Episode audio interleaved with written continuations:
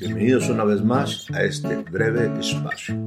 Soy Héctor Rocha y mi deseo e interés se centra siempre en que el tema del día de hoy me provea elementos importantes de reflexión.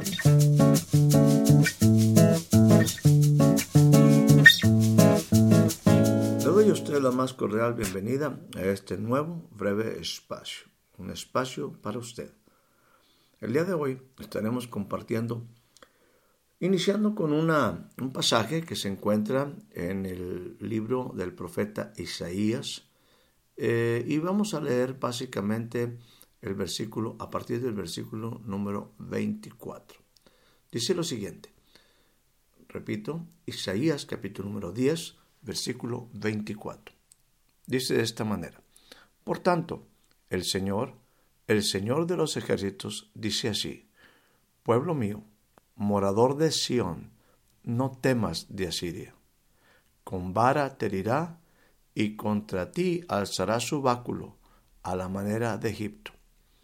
Me voy un poquito más hacia adelante en el versículo número 27. Acontecerá en aquel tiempo que su carga, la carga de Asiria, será quitada de tu hombro y su yugo de tu cerviz, y el yugo se pudrirá a causa de la unción. Como todas las porciones de las escrituras, esta es rica, rica en sabiduría, rica en bendición, rica en buenas nuevas. Déjenme hacer referencia a que cuando en este versículo 27 se refiere a la unción, en este versículo es muy particular el significado de esta palabra. Significa unción, implica la grosura o la grasa, líquida y brillosa como el aceite. ¿A qué se refiere en este sentido la unción? Esto es un momento en lo especial. Se da en el tiempo que una ofrenda arde. Se da en el tiempo, en el momento en que una ofrenda arde. Así, por un breve momento, lo sólido de la grasa de un animal sacrificado como ofrenda. Por la exposición al fuego, la grasa, esa grosura, fluye como aceite en forma líquida, líquida, brillosa, como el aceite. Es algo que entre tanto se está exponiendo al fuego, el fuego hace que precisamente esa grosura sea una forma líquida, brillante y está descendiendo. Es algo que pasa en un momento. Esto me habla, usted sabe que, lo contrario a esto, cuando una, una grasa animal eh, se enfría, pues se solidifica, vuelve a una manera pues bastante hasta en algunos casos eh, desagradable, ¿verdad? Pero hay un momento donde, donde la grasa animal eh, expuesta al fuego es simplemente como un aceite. Por eso hablo de que es un momento en lo especial. Esto, precisamente de momentos especiales, es donde ocurren cosas solo por breves espacios de tiempo. Un momento que debemos saber aprovechar. Son esos momentos claves, determinantes, que están en función a quizás una experiencia, en este caso estamos hablando de un sacrificio, son momentos en la vida de un hombre, de una mujer, en lo cual pues estamos experimentando, pues, ¿por qué no?, algunas circunstancias muy positivas, muy especiales, donde aquello eh, hasta en algunos momentos podemos decirlo, eh, lo traigo calientito, ¿verdad? Es algo que, que estoy viviendo en una manera intensa, eh, pasé por una experiencia, tengo una palabra muy especial, porque está bajo el contexto de una vivencia, de un momento especial. En este caso, estamos hablando de un sacrificio. Es algo que se está ofreciendo en un momento determinado. cuando pasa el tiempo, obviamente, quizás pudiera dejar de tener un, un impacto o tener precisamente la fluidez, por ponerlo en el contexto de esta unción, de este aceite, en un momento particular donde Dios actúa, hablando del pueblo de Israel, Dios actúa, Dios habla de, que está pasando algo muy particular, un tiempo se ha cumplido, hay algo que está dentro del propósito de Dios y por lo tanto, ¿verdad? En este sentido, habla de no temer, de estar muy seguro de cómo Dios va a estar actuando en una manera particular y que ciertamente algo va a suceder de tal forma que se quita, en el caso del pueblo de Israel, una, una afrenta, un, yugo, una opresión, eh, simplemente toda la fuerza de esclavitud, de cautiverio que produce un agresor como es Asiria. Y bueno, por parte de Dios habla de ese momento que llega en el cual una carga, una atadura, un yugo es quitado, quitado de los hombros, en este caso muy particular, y el yugo de la cerviz de su pueblo. Y entonces el yugo será sacrificado, será, perdóneme, será quebrado a causa de la unción, a causa de la grosura. Es un momento especial, es un tiempo particular donde esa grosura, insisto, expuesta a un fuego, está fluyendo como un aceite brillante y es baja y quiebra, rompe toda atadura. Ahora, el pueblo de Israel vivió constantemente esos momentos, vivió esos tiempos donde se manifestó liberación, provisión, protección. Pero la verdad es que todo ello fueron solo momentos, no fueron cosas que estaban en una manera o no se afirmaron, no se hicieron permanentes en su vida cotidiana.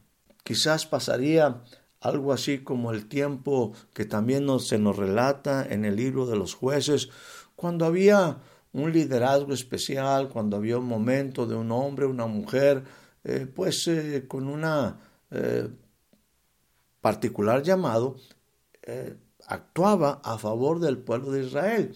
Y si usted lee por ahí en este, en este libro de jueces, verá que hubo periodos, en algunos casos de mayor o menor cantidad de años, pero nuevamente algo sucedía el pueblo, lejos de permanecer en ese, vamos a decir, vínculo con el liderazgo, con ese hombre que estaba siendo usado para liberar al pueblo, pues bueno, una vez que ese hombre moría, una vez que ese liderazgo fenecía, pues bueno, simplemente el pueblo volvía a entrar en desobediencia e ignoraba voluntariamente los principios de Dios y nuevamente los enemigos volvían, nuevamente los opresores volvían, nuevamente aquellos que estaban en contra del pueblo volvían y hacían cautivo nuevamente al pueblo, destruían totalmente sus cosechas, destruían sus granos, eran expuestos a eh, pues cautiverio, a hurto, eran expuestos a muerte. El proceso de esas caídas Quizás es como siempre se refiere en un momento de la escritura a esa experiencia que todos son procesos, en lo cual, por ejemplo, en el caso del libro de Ezequiel, hace referencia a la caída de Sodoma y dice que tres cosas sucedían. Esto es, insisto, en un proceso. Primero, soberbia. La otra era una situación de saciedad de pan donde entro en conformismo, donde, donde no soy agradecido. Y después viene hasta una abundancia de ociosidad.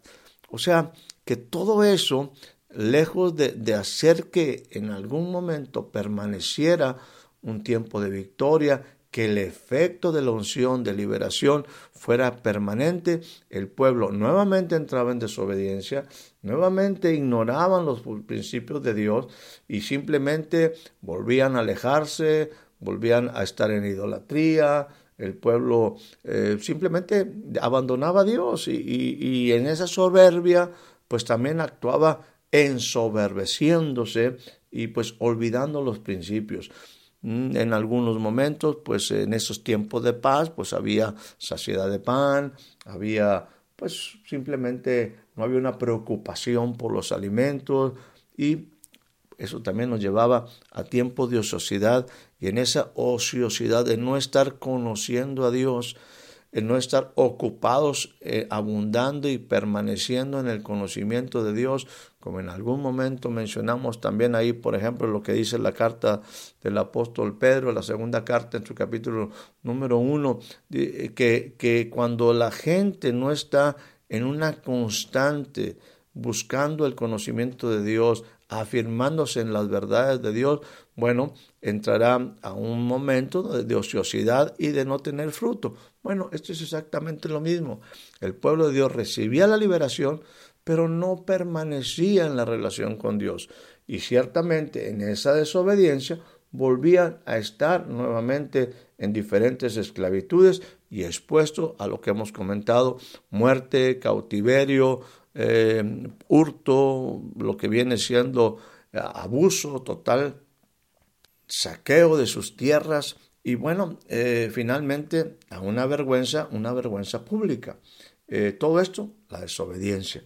Todo esto, ignorar voluntariamente los principios de Dios. Y bueno, eso nos volvía a traer a nuevos tiempos de esclavitud, a nuevos tiempos de estar bajo yugos, a nuevos tiempos de opresión, a nuevos tiempos de cautiverio.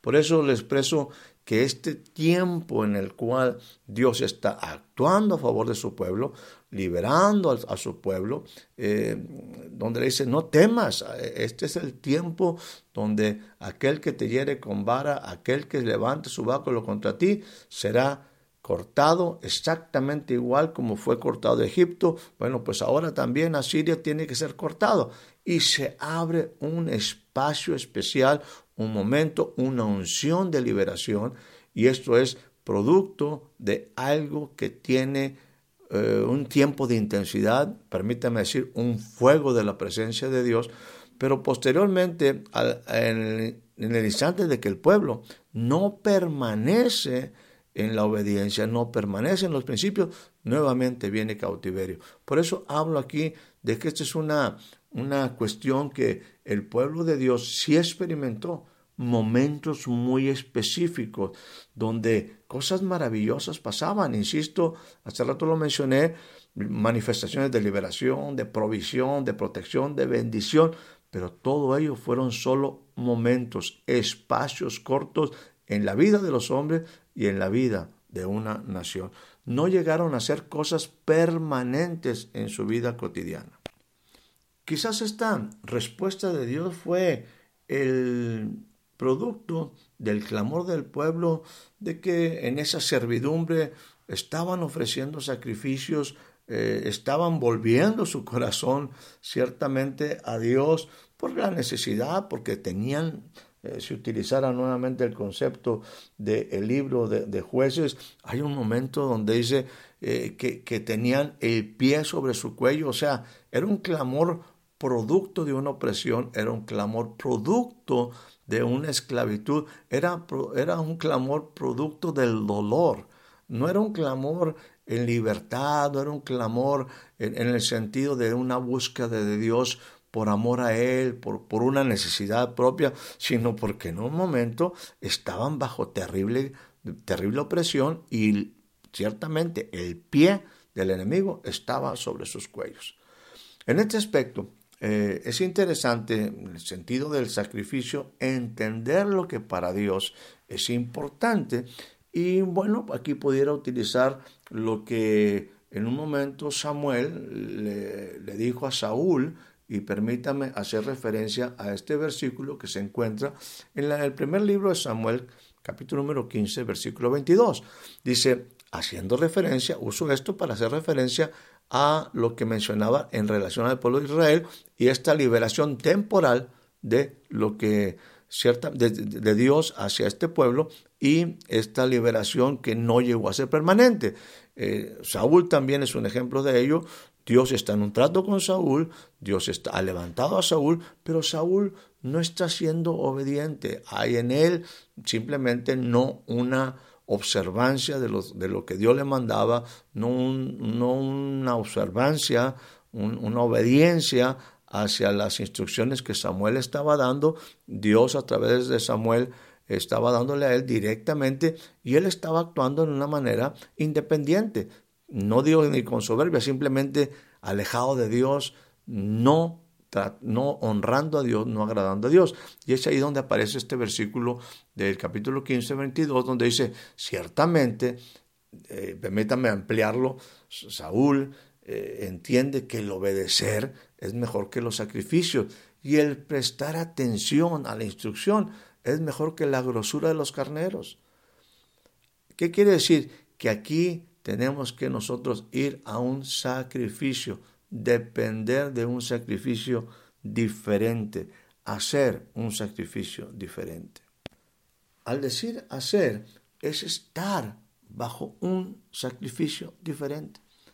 Y ese sacrificio diferente eh, definitivamente está en aquel, en aquel que es el Cordero de Dios. Para esto, para introducir una cosa muy específica, me referiré a, la manera en la cual, por ejemplo, Juan, eh, el Bautista, se refiere al momento cuando Jesús se acerca a él. Dice de esta manera en Juan capítulo número 1, versículo 27. Él es el que viene después de mí, a quien yo no soy digno de desatar la correa de sus sandalias.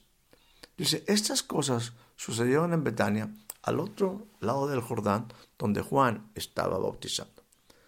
En ese lugar dice, en el versículo 29, al siguiente día vio a Jesús que venía hacia él y dijo, He aquí el Cordero de Dios que quita el pecado del mundo. En algún momento, en alguno de los envíos, estaremos hablando más abundantemente de el Cordero de Dios que quita el pecado del mundo. Pero entendamos aquí, hablando de los sacrificios, que usted y yo tenemos que valorar no un momento, sino un grande espacio de gracia que se ha abierto por causa de Jesús. Jesús, eh, bueno, la en este caso, el sacrificio de Jesús no es un momento. El sacrificio de Jesús sigue siendo vigente. Lo que hay que aprender, lo que tú y yo tenemos que aprender, es que ese momento que se ha abierto no es un eh, aunque no es un sacrificio que dejará de ser, sí para ti y para mí debe, debemos de considerar aprovechar cada momento de que este sacrificio está vigente. El Cordero, en este caso, por ejemplo, cuando nos habla en el libro de Hebreos acerca de, de a partir del capítulo número 9, por ahí dice, ahora estando ya presente Cristo, voy a utilizar diferentes frases de todo este pasaje del capítulo número 9, del 11 al 14 de Hebreos, eh, del capítulo 10, versículo 3, eh, versículo 10 y 14. Dice lo siguiente tomando algunas porciones. Dice, estando ya presente Cristo, el Cordero de Dios, que también es sumo sacerdote de los bienes venideros. Dice, en un perfecto tabernáculo, no hecho de manos, no de esta creación. O sea, que el sacrificio de Jesús se ofreció en el perfecto tabernáculo, donde está Dios sentado, donde está el soberano, el altísimo, y donde Jesús, con su propia sangre, entró una vez para siempre en el lugar santísimo y ahí obtuvo eterna redención. El Hijo sabía lo que venía. Por eso cuando también en Juan me dice, a lo suyo vino, Él era el Cordero de Dios. Él sabía perfectamente que iba a ser sacrificado. Tenía que llegar el tiempo. Él permaneció como era necesario que permaneciera un cordero que iba a ser sacrificado sin ninguna, ninguna falla, perfecto, no tenía ninguna deficiencia. Así tenían que ser ofrecidos los corderitos, tenían que ser perfectos.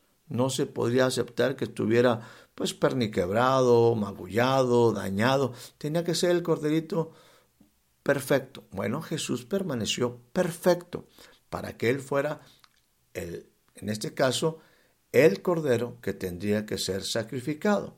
Al momento de que es sacrificado, es cuando también, por ejemplo, me dice Hebreos, hay que entender, hubo un momento en el que hubo sacrificio de toros, hubo un momento que hubo sacrificio de algunas eh, carneros, corderos, palomas. Bueno, dice, si la sangre de los toros, de los machos cabríos, dice, en estos sacrificios que cada año se ofrecían memoria de los pecados, esos sacrificios santificaban para la purificación de la carne.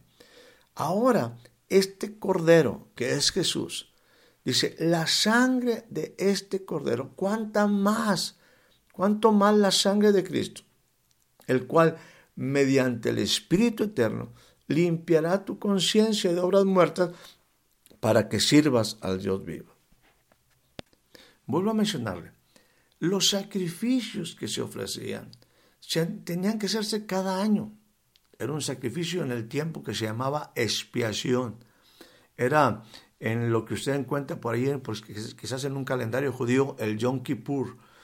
Eh, sin embargo, esos sacrificios de diversos animales, esos sacrificios de machos cabríos, esos sacrificios de cordero, de, toros y todo ello, bueno, no tenían el efecto suficiente.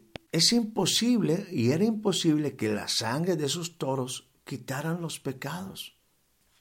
Simplemente era un tiempo de pedir perdón por los pecados de ese año y por lo tanto al siguiente año tenían que volver a pedir perdón y nuevamente sacrificar, nuevamente exponer al sacrificio animales y la sangre pues era ofrecida para perdón de esos pecados.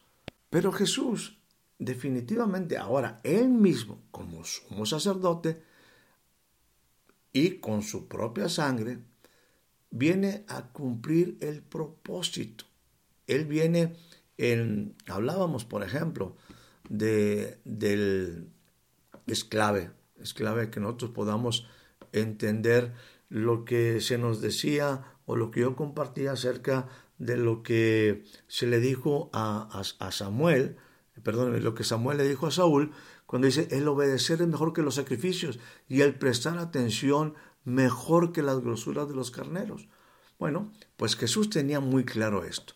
Por eso hay un momento donde Él se ofrece voluntariamente y dice eh, definitivamente, como el Hijo, el Cordero, el Verbo, dice lo siguiente al Padre, sacrificios y ofrendas y holocaustos por el pecado no has querido. ¿Por qué? Porque no hay un compromiso en eso, ni ellos te han complacido. Son cosas que se ofrecen según la ley y bueno, los hombres somos incapaces, seguimos siendo desobedientes, seguimos deshonrando a Dios, seguimos no observando sus leyes, no observando sus mandamientos, volvemos a la desobediencia. Entonces Jesús aparece como el Cordero de Dios y dice, bueno, yo vengo a hacer algo diferente.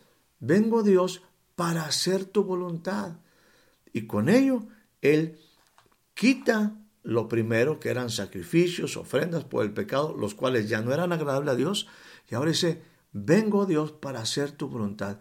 En esa voluntad, en esa voluntad hemos sido santificados mediante la ofrenda del cuerpo de Jesucristo ofrecida una vez y para siempre. Dice, y, y ciertamente todo sacerdote que está de pie día tras día, hablando de los hombres, ministrando y ofreciendo muchas veces los mismos sacrificios que nunca pueden quitar los pecados. Pero ahora Cristo, como sumo sacerdote, ahora Él ofrece un solo sacrificio, porque ahora es su sangre, es un sacrificio perfecto, por los pecados para siempre. Él mismo se sienta a la diestra de Dios esperando de ahí en adelante hasta que sus enemigos sean puestos por estado de sus pies, porque con una sola ofrenda Él hizo perfectos para siempre a los que son santificados. Y un proceso maravilloso de redención, el Espíritu Santo grabando ahora las leyes en los santificados, en la mente, en el corazón, para que nunca más nosotros tengamos que estar nuevamente en pecado y entonces cuando el Señor ve y acepta el sacrificio de Jesús y en esa herencia yo soy santificado, dice, yo nunca más me acordaré de tus pecados e iniquidades. Cuando hay perdón de estas cosas, cuando hay perdón de pecados, ya no hay necesidad de ofrenda por el pecado. Bueno, muy bien. Déjeme ir cerrando este, este envío.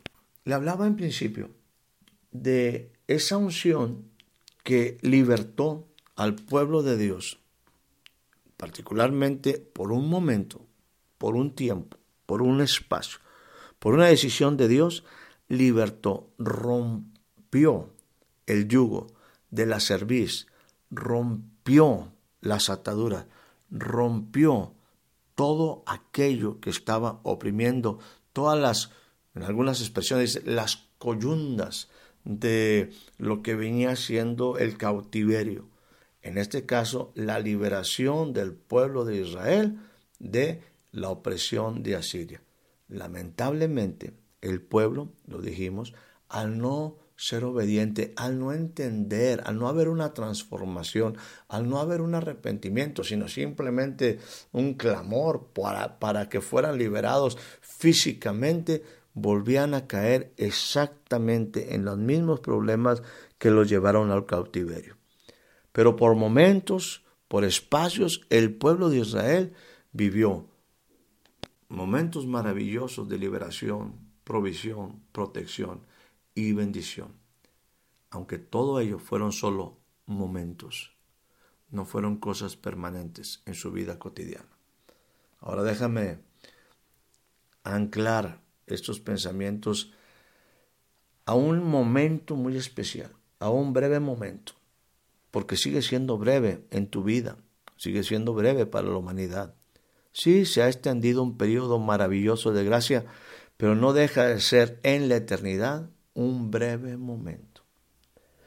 Este sacrificio, esta unción de Jesús, este sacrificio del Cordero, esta sangre que está fluyendo, esta unción que está fluyendo como un aceite de liberación, este momento especial por el sacrificio perfecto de Jesús puede romper toda carga de tu hombro, puede romper todo yugo de tu servicio. El yugo por la ofrenda de Jesús, por la unción del Cordero que está vigente, no era como los machos cabríos, no es como vamos a decir, otros toros que fueron sacrificados. Este es el Cordero de Dios. Y la ofrenda que Él hace, por eso Él con toda certeza dice, venid a mí los que estáis cargados y cansados, porque Él es capaz de quitar toda carga de tu hombro. Él te invita a que entiendas que lo que Él hizo aún está vigente y seguirá vigente. El punto nada más es que está enmarcado en un periodo de gracia, un periodo de gracia que tarde o temprano terminará. El sacrificio será vigente, pero tarde o temprano vendrá un periodo donde la palabra de Dios tiene que seguir los tiempos de ella cumpliéndose, por lo tanto, un periodo de gracia que terminará y después de esto, si los hombres no se arrepintieron, vendrá un tiempo de juicio, un tiempo de evaluación, un tiempo donde tú y yo somos pues confrontados en nuestra realidad de si vivimos o no vivimos delante de Dios una vida, una vida grata a Él. El sacrificio de Jesús es un momento maravilloso. Todavía la sangre déjeme decirlo de esta manera, eh, el calor de la sangre está está ahí, vigente, poderoso, vivo, hablando mejor que la de Abel al cielo con una esperanza para el hombre y con una oportunidad de redención para el hombre. Es una unción de un sacrificio que no está en lo más mínimo frío. La grosura, la grasa, sigue brillando intensamente.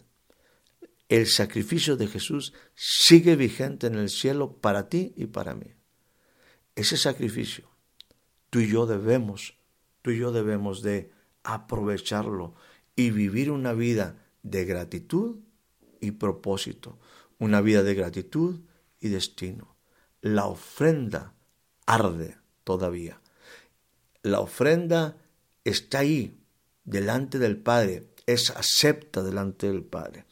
Sería una tristeza que por incredulidad y por desobediencia nosotros sigamos quizás en el mal, en el mal ejemplo de Saúl, en el mal ejemplo del pueblo de Israel, en un proceso de caída, en soberbia, olvidándonos de gratitud por la provisión que Dios nos ha dado, en una abundancia de ociosidad, esto implica viviendo una vida sin propósito, simplemente existiendo.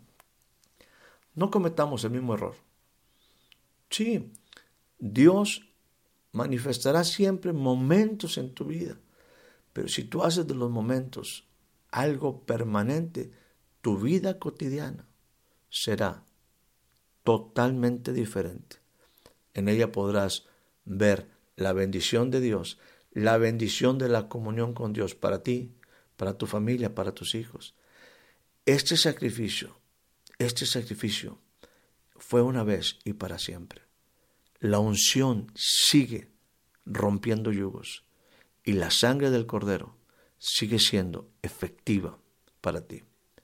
No dejes pasar este momento para ti.